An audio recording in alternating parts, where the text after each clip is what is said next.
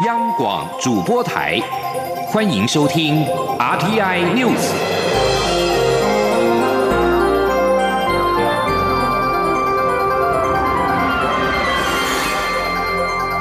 听众朋友您好，欢迎收听这节央广主播台提供给您的阿天 News，我是张顺祥。捷克参议长维特奇今天造访立法院，展开历史性的访问。立法院长尤锡坤颁赠立法院国会外交一等荣誉奖章，并且致赠立法院的纪念议事锤。尤其坤感被他不畏中共威逼利诱，勇敢的率团访问台湾。尤其维特奇力挺台湾的心意，更是令人感动。相信台湾跟捷克将在这次交流之后，成为邦谊永固的民主同盟国。记者杨仁祥、王兆坤的采访报道：民主国会议长惺惺相惜，立法院长尤其坤颁赠维特奇立法院国会外交一等荣誉奖章。这一枚一等奖章至今只颁出二十五枚。维特奇是非邦交国议长第一人，也是尤锡坤今生颁授的第一枚。只不过尤锡坤在为维特奇披上绶带时搞错方向，怎么翻转调整绶带都不正确，直到礼宾人员出来帮忙，才化解短暂尴尬。尤其坤令致赠立法院纪念议事锤，象征民主法治精神实践，也代表我国立法品质与民主荣耀。尤锡坤致辞表示，台捷最重要的相同之处，就是都以民主为立国之本。捷克是一个反威权、反压迫、爱好自由民主的国家。维特奇在中共战狼外交威逼利诱下，坚持捍卫国家主权与尊严，勇敢率团访台，不仅落实前议长科加洛遗愿，也传承与弘扬了反压迫。不畏强权、引领变革的捷克精神，令人敬佩。议长说：“台湾是事实独立而且自由的国家，其支持台湾的心意令人感动。我相信，经过这一次的交流，台捷两国的未来将会更加紧密，成为邦谊永固的民主同盟国。”尤锡坤期盼台捷未来能继续深化交流、相互学习，并透过各方面合作共创双赢。维特奇在立法院受赠奖章后发表演说，成为四十五年来第一位进入国会议场演讲的外国国会现任议长，也是台湾史上首位在国会演讲的非邦交国家现任议长。演讲结束后，维特奇为捷克特展揭幕，并与尤锡坤一起参观民主友谊墙，签名留下历史纪念。中央广播电台记者杨仁祥、王兆坤台北采访报道。维特奇今天前往立法院参访，并且在议场内发表演说。维特奇除了在演说当中介绍捷克的议会制度，期盼世界各国民主议会能够捍卫民主的原则。维特奇并以美国前总统甘乃迪著名的演讲“我是一个柏林人”为例，强调我是一个台湾人，向台湾人民跟自由最高价值表达坚定的支持，引起。朝野立委起身鼓掌欢呼。记者刘玉秋的报道。捷克参议院议长维特奇无惧中国压力，率团访问台湾，在一号参访立法院，并在朝野立委的见证下，在国会议场以“民主国家团结一致，致力捍卫我们的共同价值”为题，发表四十五分钟的演说。维特奇指出，他要感谢立法院颁授国会外交一等荣誉奖章给他，并深感责任重大。台捷两国的命运很相似，都为追求自由民主的生活需要做出努力，就如同他。在正大的演说中所提及的，他倡议民主国家团结，捍卫共同价值。韦特奇也在演说中详细介绍捷克的议会制度，强调不同国家可以施行不同形式的民主制度，一个普遍通用世界各国的民主制度并不存在，也不可能存在，因为世界不同地区的人存在差异。实施民主并不取决于国家议会数量或者是立法机构的大小，而是民主制度的实。施要能确保人与人的生活必须具有最高的价值。韦特奇指出，他认为世界各地的民主议会、立法院、议会上下议院，除了通过法律外，也应捍卫民主原则。通过的法律应该要保护追求自由民主的人，为公民提供基本的自由安全，而不是通过法律来限制人的主动性和人民对自由的渴望。维特奇强调，他坚信每一位民主主义者有义务支持。捍卫民主原则。维特奇并引述一九六三年美国前总统甘乃迪在著名的演讲“我是一个柏林人”，明确反对共产主义和压迫政权，并支持西柏林人民。他表示：“自由是不可分割的，只要一人被奴役，所有人都不自由。”甘乃迪以一句“我是一个柏林人”向柏林人民和最高自由价值表示支持，而维特奇也以相同的方式，并强调：“请容许他用谦虚但坚定的一句‘我是台湾人’向台湾人民表示支持”，引起在场朝野立委起身鼓掌致意。Dovolte mi tedy nyní, abych i já vyslovil osobně svoji podporu Tajvanu a nejvyšší hodnotě svobody. Abych skončil své dnešní vystoupení tady u vás v legislativním dvoře, tedy u vás na Tajvanu, možná skromnějším, ale stejně důrazným prohlášením. Já jsem Tajvanec. Už Chai Wan Zhen. 谁忘？这是立法院回违四十五年后，再度有外国议长，也是首位非邦交国议长在立法院发表演说。立法院长尤锡坤也特别表示，维特奇的演说让台湾对民主价值与捷克精神有更深刻的认识，期盼维特奇的访问能为台捷两国邦谊的增进以及深化民主同盟关系奠下更深厚的基础。中央广播电台记者刘秋采访报道。维特奇访问台湾，中国外长王毅声称要他付出深重代价，引发捷克不满。捷克外交部在昨天八月三十一号召见了中国驻捷克大使张建敏，但是中方对召见二字则是闭口不谈，直指张建敏向捷克外交部严正交涉。中国驻捷克大使馆发布新闻表示，张建敏说。台湾是中国领土不可分割的一部分。维特奇到台湾访问，是公然支持台独分裂势力和分裂活动，严重侵犯中国主权，粗暴干涉中国内政。而布拉格国际广播电台则报道，维特奇表示对王毅的发言感到遗憾，因为这是干涉捷克内政。捷克智库解析中国研究员叶飞利认为，中方逾越尺度的发言已经引发召见中国大使等罕见强烈的反应，这是在反抗中共的流氓行径。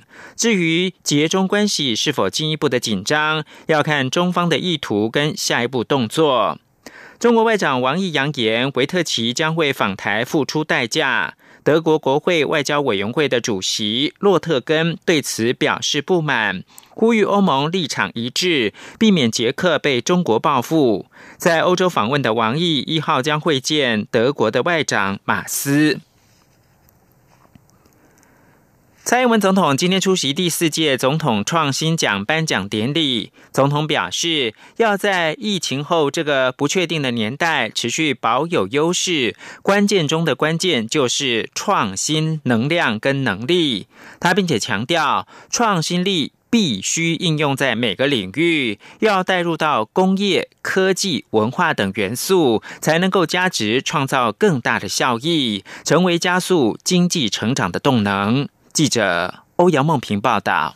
第四届总统创新奖一号上午在总统府举行颁奖典礼，由蔡英文总统亲自颁奖。总统在致辞时表示，受到疫情影响，全球经济情势出现许多重要的变化。虽然全球疫情仍在持续当中，但各国已经开始着手振兴经济及复苏的工作。疫情不止导致供应链重组，也让整个世界重新开机。如果要在这个不确定年代持续保有优势，创新能量与能力绝对是关键中的关键。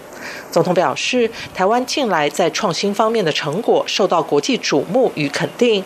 台湾已经连续两年入选为全球四大超级创新国，但创新力必须应用在每个领域，要带入工业、科技、文化等元素，才能加值创造更大的效益，成为加速经济成长的动能。总统并指出，总统创新奖的颁发就是为了鼓励及培育创新人才所做的重要努力。所有得奖作品也各自象征。不同的创新精神，像是团体组得奖者财团法人台湾设计研究院，便借设计的力量驱动产业创新升级。总统说：“现在全球发展的趋势已经走向创意经济，体验经济的时代。那么，台湾经济发展的历程也从过去的效能驱动，进入到创新驱动的阶段。善用设计的力量，可以驱动产业创新、经济发展，更是一个导入产业升级最重要的软实力。总统感谢个人组得奖者台北市立联合医院总院长黄胜坚致力投入善终及安宁照护，积极推动相关法案，并应用创新科技保障善终权，提升高龄者的生活品质。他表示，政府未来会继续与民间携手合作，共同建构更完善的健康照顾及安宁照顾体系。总统也肯定青年组得奖者 GoGo Look 董事长及执行长郭建甫创设的 Who's Call 系统，有效阻断许多。诈骗的发生，总统说：“资安就是国安，是他不断强调的理念。看到年轻人将科技创新有效应用在资安上，相信台湾未来的资安产业一定可以再上层楼。”中央广播电台记者欧阳梦平在台北采访报道。移民署上午举办二零二零年防治人口贩运国际工作坊，政务委员罗秉成表示，行政院预计在年底要提出首部的国家人权行动计划，其中也包括了商业人权，希望能够达到商业跟人权相辅相成的目标，期盼未来台湾最美的风景不只是人，而是人权。刘品希的报道。内政部移民署一号上午举办一年一度的防治人口贩运国际工作坊，邀请各国驻台大使、代表及国内外著名学者、社会运动人士与会，交换各国经验。包括行政院政务委员罗秉成、内政部次长陈宗彦、美国在台协会 AIT 处长厉英杰及台湾虎航等多家业者都出席，共同签署反奴宣言，宣誓打击强迫劳动。陈宗彦表示，我国已经连续十一年获评为防治人口贩运成效第一级的国家。虽然在疫情期间人口贩运案件比较少，但这是因为人流降低的关系。台湾不该有所松懈，应该趁着防疫过程做好相关准备，包括改善渔船人权等问题。希望在后疫情时代，将台湾人口防治贩运工作做得更好。罗秉成则指出，今年是台湾人权大年。今年八月一号，监察院国家人权委员会正式挂牌运作，行政院也预计在今年底提出首部国家人权行动计划，其中将纳入过去较少触及的商业人权。他说，在这个首部的国家人权行动计划里面，就纳入了商业人权这个题目，以前我们比较少去触及的。做生意的归做生意啊，人权归人权，甚至有些认为，有些人会认为有冲突啊。做生意要兼顾人权是困难，这个观念要改。你可以做生意，也可以顾到人权，它相辅相成，甚至顾好人权，对你做生意是有帮助。罗秉成表示。农委会渔业署积极解决鱼捞以及雇佣外籍渔工问题，因此欧盟解除台湾渔业黄牌警告。要如何让商业跟人权达到相辅相成的效果，非常不容易。经济部从去年开始便在跨部会撰拟台湾首部商业人权行动计划。他强调，一个国家的经济有实力，人权也要有实力。他希望有一天，台湾最美的风景是人权，这才是我们要追求的目标。央广记者刘聘熙在台北的采访报道。最后提供给您是日本首相安倍晋三八月二十八号因为旧疾复发宣布请辞，执政党自民党总裁也就是党主席的选举要决定安倍的接班人。内阁官房长官菅义伟目前获得自民党内多个大派阀的支持，已经囊括了过半数国会议员的票。而自民党总裁选举九月八号发布公告，在十四号投开票。以上新闻由张顺祥编辑播报。大家好，我是中央流行疫情指挥中心副指挥官陈宗彦。在签收邮件与快递时，请务必注意：一、如果无法保持适当的社交距离，签收前请先佩戴口罩；二、签收前后请记得清洁双手。另外，可自备签字笔或以印章签收，降低碰触的几率。居家隔离或检疫者，如有包裹，切勿亲自签收。隔离检疫期满后再行领取，或委由亲友前往代理。有政府，请安心。资讯由机关署提。提供。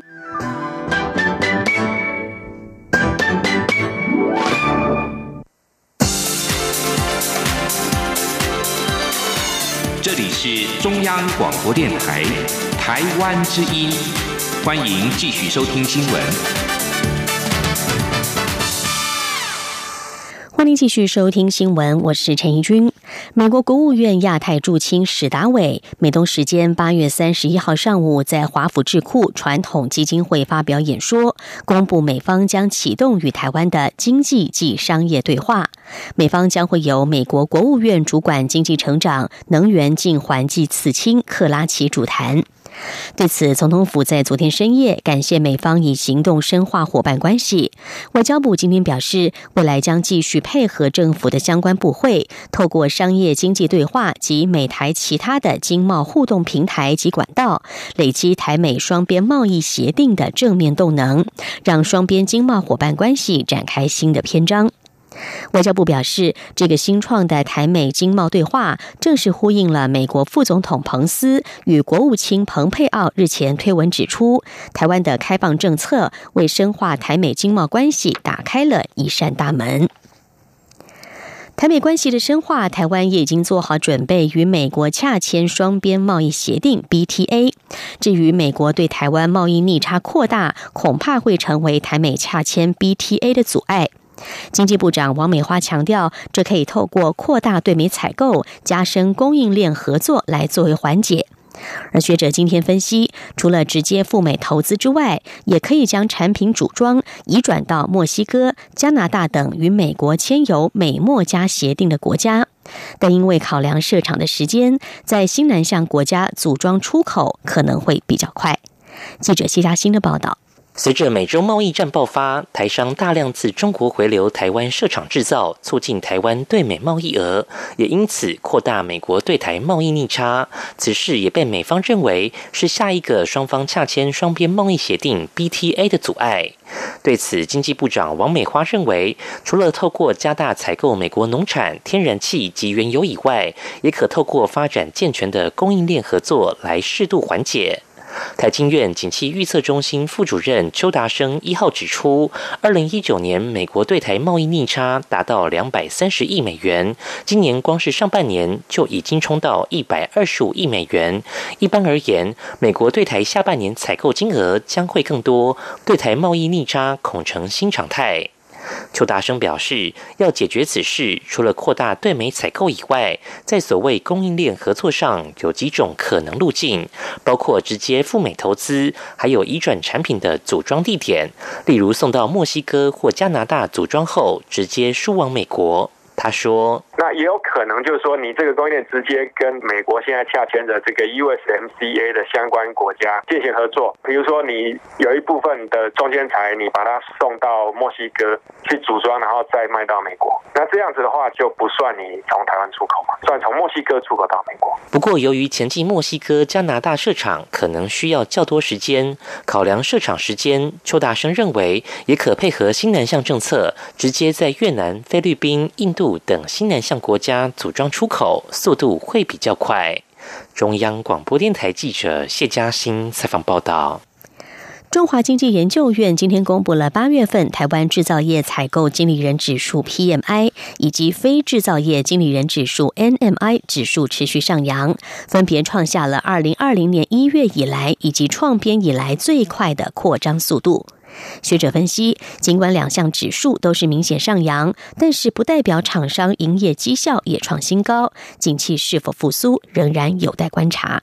记者杨文军的报道。中经院一号公布八月台湾制造业采购经理人指数 PMI 已连续第二个月扩张，且指数续扬一点九个百分点至百分之五十六，为二零二零年一月以来最快扩张速度。非制造业经理人指数 NMI 指数续扬二点一个百分点至百分之五十九点四，再创二零一四年八月创编以来最快扩张速度。中经院院长张传章分析，尽管两项指数都明显上扬，但 PMI 跟 NMI 是扩散指数，创新高不代表营业绩效也创新高，主要是厂商觉得跟上个月相比有所改善。目前国际景气还有许多未知数，他说。啊，那我们也是啊在观察，就是说啊整个的国际疫情，你可以看啊，因为我们现在这个染疫的人数已经超过了两千五百万哈，那死亡人数也超过了八十四万多，那啊疫情的演变啊，还有疫苗什么时候啊出来，还有我们振兴政策。啊，这个落实与否，这个都是我们啊，这个未来景气是不是啊复苏的一个最重要的一个关键。至于对未来半年展望，制造业已中断连续六个月的紧缩，转为扩张，指数续扬四点二个百分点至百分之五十三点五。非制造业也维持扩张状态。中经院驻研究员陈新慧指出，这次数据可以看出各产业携手不出武汉肺炎的阴霾，已经回到疫情前的扩张。速度，中研院经济研究所研究员简景汉指出，现在数据看起来非常好，但主要是暑假旺季，三倍券有点火的作用。但九月之后，三倍券的效益能否延续，有些疑虑。中央广播电台记者杨文君台北采访报道。接下来是一则央广的独家报道。国发会预估，台湾在五年之后将会进入超高龄社会，届时医疗服务、长期照护等需求会大幅增加，居住环境势必也需要配合人口老化，做出相对应的调整。财政部国有财产署证实，目前正释出国有土地，而且和地方政府合作，预计招商新建台湾首栋高龄住宅，让高龄者可以在家中安全养老。记者陈林信宏的报道。国发会近期发布人口推估报告，台湾在五年后将进入六十五岁人口占比超过百分之二十的超高龄社会，较前次推估提前一年。高龄人口占总人口比例将越来越高，但受传统观念影响，居家养老仍是台湾目前主流的养老方式。但一般住宅家中不会有紧急呼叫钮、报警设施，厕所也缺少扶手，甚至公寓住宅也没有电梯。这些对于居家养老的高龄者都造成相当大的不方便，也可能带来安全的风险。因此，如何让高龄者能够在家中安全养老，政府也已经关注到这样。的话题，财政部国产署署长曾国基证实，在政策推动下，国产署目前正释出一些土地给地方政府，由地方政府透过招商选择合适的建商来参与新建高龄住宅。目前相关案子也都在进行，预计最快年底前可以定案，台湾首栋高龄住宅也将诞生。曾国基说。他也不是社会住宅，因为那个那些人可能他年纪也大了，但是他可能需要一种比较友善的空间，就是说等于一个比较属于适合高龄化的人的这个居住的空间，包括你你的那个呃坡度啦，甚至你的走道要有扶手啦，浴室的高度啦，那这些都要从比较高龄的人去做设计考量，所以目前其实也都在谈这个相关合作。曾国基也透露，新北市政府对于高龄住宅具有高度兴趣，因此释出的国有土地在新店、中和等区域都有相关的案子。未来高龄住宅新建完成后，应该会采以买地上权的方式出售，让高龄住宅能够较一般住宅的价格便宜。中央广播电台记者陈林信鸿报道。政府从明年元旦起扩大开放美猪美牛的进口，引发了部分地方政府反弹。行政院长苏贞昌今天表示，台湾要走向国际，政府根据国际标准和科学证据开放美猪美牛，希望中央与地方一条心，保护国人健康的同时，也保护产业，这样才不会乱。记者王维婷的报道。蔡英文总统宣布，自明年元旦起，开放含莱克多巴胺美猪和三十个月龄以上的美牛进口台湾，引发部分地方政府反弹。蓝营串联各县市议员修订自治条例，要求猪肉不得检出瘦肉精。由于国民党在十七个县市的议会掌握多数席次，恐怕会影响未来扩大开放美猪美牛的政策。对此，行政院长苏贞昌一号受访时表示，政府以国际标准和科学证据。开放美猪美牛，希望中央地方一条心，保护国人健康，也保护养猪产业。苏贞常说：“所以蔡总统宣布，我们是科学的证据，国际的标准，而且我们希望中央地方一条心，既保护国人健康，又能和国际接轨，同时保护产业。那中央地方大家应该同步。”一条心，这样才不会乱。苏贞昌表示，政府缜密规划后决定扩大开放，一定会落实标示，保护消费者健康。同时，政府也成立新台币一百亿元的照顾养猪产业基金，提升养猪设备与产业升级。苏奎表示，台湾早已开放美猪进口，但台湾猪仍深受国人喜爱，加上台湾口蹄疫拔针，将可外销，产业不仅不会受害，还大有发展。苏贞昌表示，在蔡总统宣布扩大开放美猪美牛后，美国方面也表示欢迎，相信对未来台湾的国际贸易谈判大有帮助。苏贞昌说：“台湾不能自己关起门来自己定一套标准，这样走不出去。台湾要在世界占有一席之地，也要照顾国内产业与民众健康。”中央广播电台记者王威婷采访报道。外籍渔工保障联盟今天前往防治人口贩运国际工作坊场外抗议。他们认为，挂其他国却实际为台湾船东所经营的权益船，屡次传出了不合理的劳动人权争议，甚至引起国际社会关注。因此，他们再度透过行动，希望政府对权益船定出落日条款，渐进式的废除相关制度。记者郑祥云、肖兆平的报道。守护渔工人权。守护渔工人权，行动迫在眉睫。行动迫在眉睫。喊得声嘶力竭，就是希望移民署举办的防治人口贩运国际工作坊，场内专家可以听见。这场工作坊聚焦在杜绝人口贩运。不过，外籍渔工保障联盟认为，全一船的人权问题也该被讨论。桃园市群众服务协会移工服务暨庇护中心主任汪英达，就以日前被美国发出战扣令的台湾全一船大望号为例，指先前有疑似暴力。事件出现的人命事件疑云后，又有消极处理外籍渔工的看病需求，批评全一船的管理满是漏洞。他说：“靠高雄港的时候，他肺严重的疼痛、呼吸困难，跟船东跟中介求救，他们都不不帮他。听说有一次用视讯的方式看了医生，可是他们还没有好，所以后来我们就协助他打一一九，请救护车带他去。那后来。”后来传呢，这个这个中介把他放在高雄的一个私人的住宅，锁了十几天，也限制他的行动自由。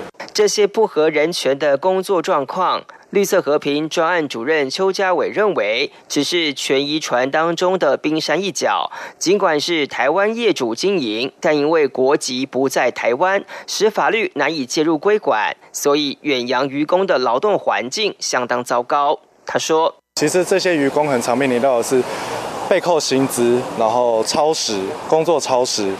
然后最长的其实情情况是这样，那再来呢？呃，在跟我们在渔工访谈的过程中，就会发现到，其实就会发现有船东在对于他们做一些肢体暴力的行为，这个是呃是呃，就是已经行之有年了。那这些其实都对于渔工的权益来说，就是非常的不平等。为了保障全渔船渔工人权，外籍渔工保障联盟主张应订定全渔船的落日条款，过渡期间应有攸关海上劳检、废止经营。与投资规定、检讨境外聘雇渔工等办法。人权团体提醒，台湾必须担负起渔业强权的责任，才能防止人口贩运以及落实渔业改革。中央广播电台记者郑祥云、肖兆平采访报道。关心国际消息，委内瑞拉总统马杜洛三十一号以促进国家和解为由，特赦了超过百名国会议员以及反对派领袖瓜伊多的盟友。委内瑞拉通讯部长罗德里格斯在电视实况转播当中宣布，总共一百一十人的特赦名单，其中包括了瓜伊多的高级助理马瑞洛以及国会议员卡罗普利耶托，反对派国会议员格瓦拉也获得了特赦。罗德里格斯说：“总统的命令在公布之后生效，法院必须立即完成释放或免除名单中罪名的措施。”马瑞洛在二零一九年三月被捕，马杜洛政府指控他是恐怖主义集团的成员，策划破坏马杜洛政府稳定的攻击。至于瓜伊多本人，并没有在特赦名单当中。以上 T I News 由陈义军编辑播报，谢谢收听。更多的新闻，欢迎您上央广网站点选收听。我们的网址是 triple w 点 r t i 点 o r g 点 t w。这里是中央广播电台台湾之音。